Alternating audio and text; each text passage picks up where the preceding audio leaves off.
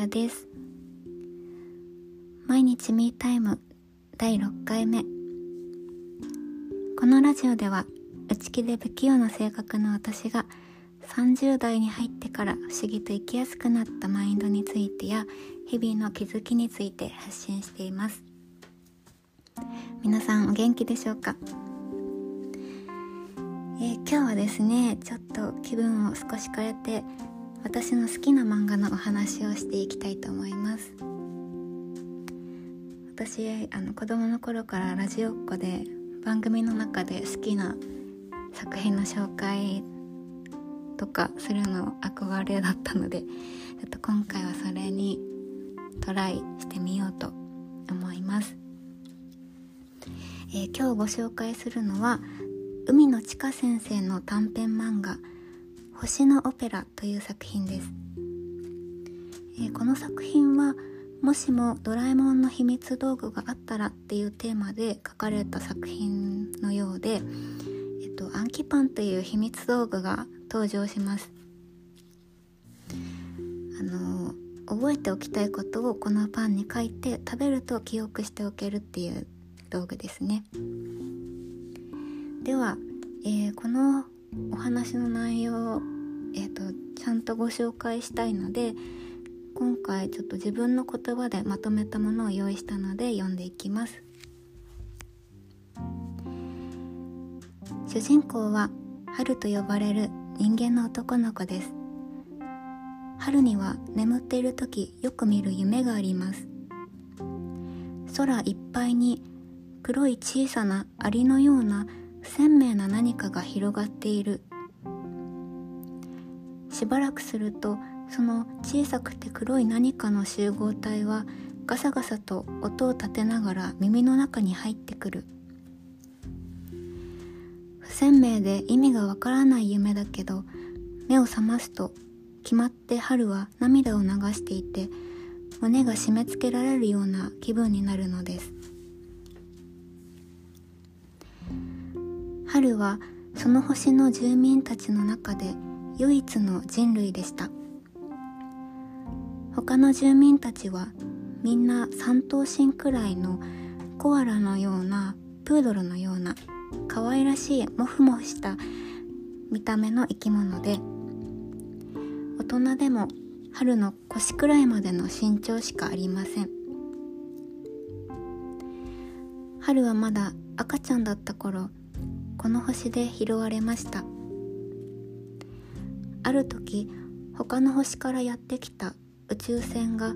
たくさんのガラクタをこの星に捨てていったのです。春はそのガラクタの中で見つかりました。ちょうど赤ん坊一人だけが入れるくらいの小型の宇宙船の中に入っていたのです。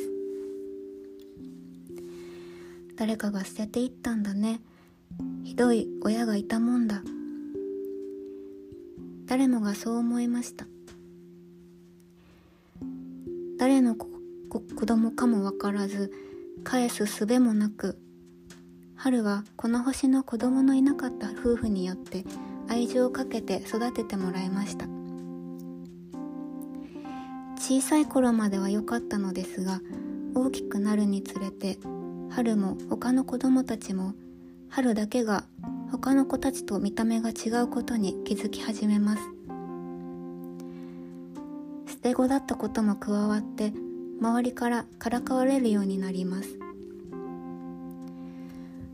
もちろん優しくかばってくれる友達もいましたし春はとても賢い子供だったので村の大人たちからとても期待されていたのですがそれでも春はみんなと違う自分を呪い自分を捨てた本当の両親を恨むようになります。そんな中村の人たちは賢い春のためそして村の明るい未来のためにみんなでお金を出し合って春を他の星にある宇宙大学へ行かせることにしました。その大学で春は生まれて初めて自分以外の人類と出会うのです。その子は女の子で春に彼女の故郷地球についてたくさんのことを教えてくれました。そして彼女の国の言葉を教えてもらううちに春はよく夢で見る黒くて不鮮明なアリの群れのようなものはアリではなく文字だということに気がつきます。そしてどんどん学ぶうちにその文字たちは手紙だったということを理解するのです。愛する息子太郎へという言葉から始まる春の本当の両親からの手紙です。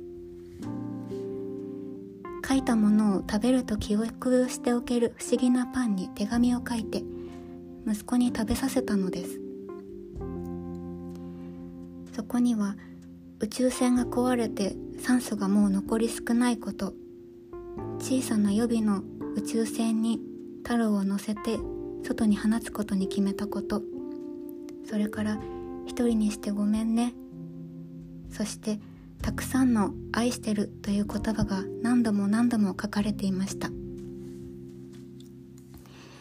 夢の意味を理解して初めて春は自分は捨てられた子供なんかではなかった。むしろ愛されていたからあの星に流れ着いたし今こうして自分は生きているんだということを知るのでした。はいという内容ですね。ちょっと用意しててもカミカミでしたが。はい。この作品はえっ、ー、と随分前のもので私初めて読んだのは学生時代だったんですけど大人になってから読むとまたグッとくるものがあるなと思ってうーんなんか赤ちゃんだった時に受けていた愛情って覚えてられないんだなっていうことをすごく思ったんですね。両親からの愛情はもちろんなんですけどうん私あの以前産婦人科に勤めていたんですけど赤ちゃんって本当に人の手を借りなきゃ生きていけない生き物で他の動物だと生まれた瞬間から自分の足で立って歩ける動物もいると思うんですけど人間の赤ちゃんはもう全部大人が世話してあげなきゃいけないですよね。生まれた瞬間におぎゃーって泣いて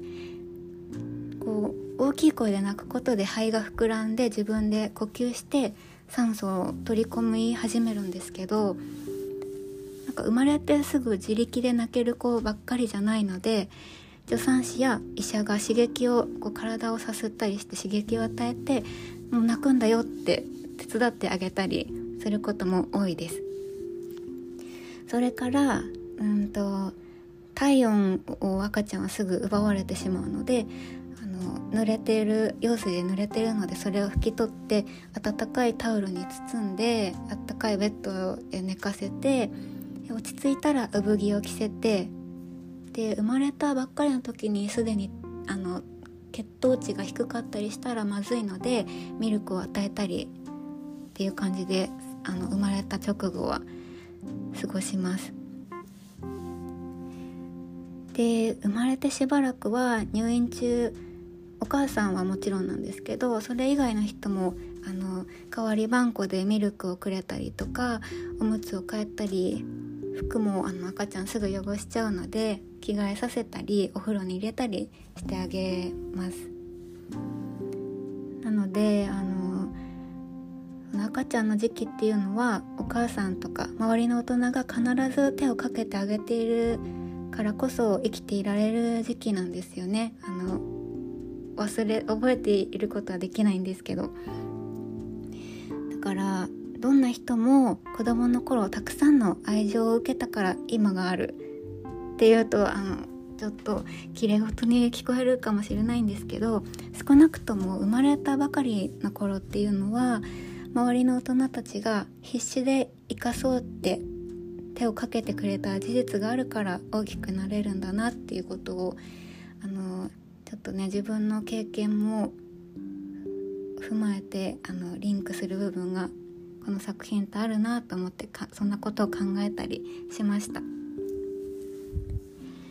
えっ、ー、とこの作品の良さを伝えたくてあらすじをほとんど全部伝えてしまったんですけど もしもあの気になる方は是非あの本当にちょっとストーリーほとんど言っちゃったんですけど私。この海野先生の絵と言葉が本当に素晴らしいのでもし気になる方がいたらあの読んでほしいんですけど今アプリとかでもね見れると思うので「あのはちみつとクローバー」の10巻に収録されてますのでこの本編の「ハチクロ」の方もすごくいいんですよ。だからこれを機に是非あの読んでみてもらえると嬉しいです。はい。では今回は海野千佳先生の「はちみつとクローバー」10巻に収録されている短編漫画「星のオペラ」という作品についてご紹介しました。はい。では今回のエピソードはここまでです。聞いていただいてありがとうございます。皆さんの毎日が心地よいものでありますように。また次回の配信でお会いしましょう。お相手はあやでした。